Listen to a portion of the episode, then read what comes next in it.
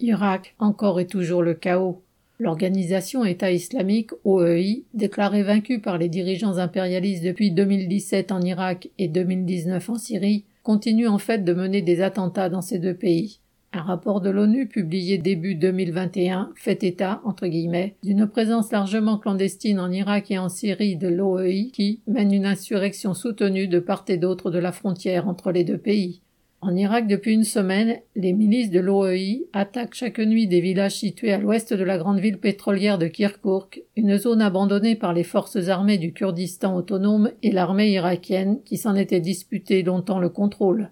La désagrégation de l'Irak, amorcée durant les années suivant la guerre déclenchée par l'impérialisme américain en 2003, se poursuit. Les milices de l'organisation État islamique s'engouffrent dans la brèche, comme elles l'ont fait en 2014. Sur 995 attaques comptabilisées entre le 1er janvier et le 20 octobre 2021 au niveau national, 655 se seraient déroulées dans ce triangle formé par les villes de Kirkuk, Saedin et Diyala.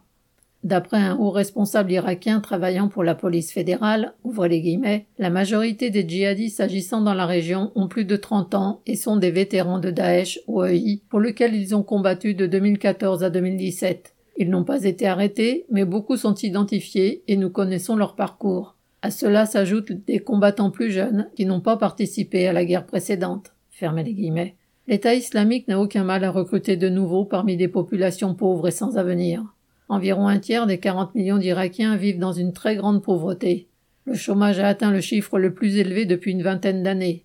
Comme en 2014, l'organisation État islamique se renforce également sur la base de l'hostilité d'une partie de la population à un gouvernement fantoche et corrompu. Ainsi, le 26 octobre, 11 personnes ont été tuées dans le village d'Al-Rashad, dans la province de Diyala, qui compte parmi ses habitants de nombreux membres des forces de sécurité irakiennes au service de ce pouvoir largement contesté. Mais les milices de l'État islamique ne sont pas les seuls à maintenir des zones entières du pays dans une violence permanente.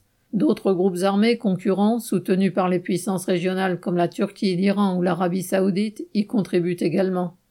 18 ans après l'invasion par l'armée américaine de l'Irak, de sa destruction méthodique et de l'instrumentalisation des divisions ethniques et religieuses, c'est bien l'impérialisme américain qui est le principal responsable de la situation catastrophique dans laquelle la population irakienne se trouve toujours. Aline Rettes.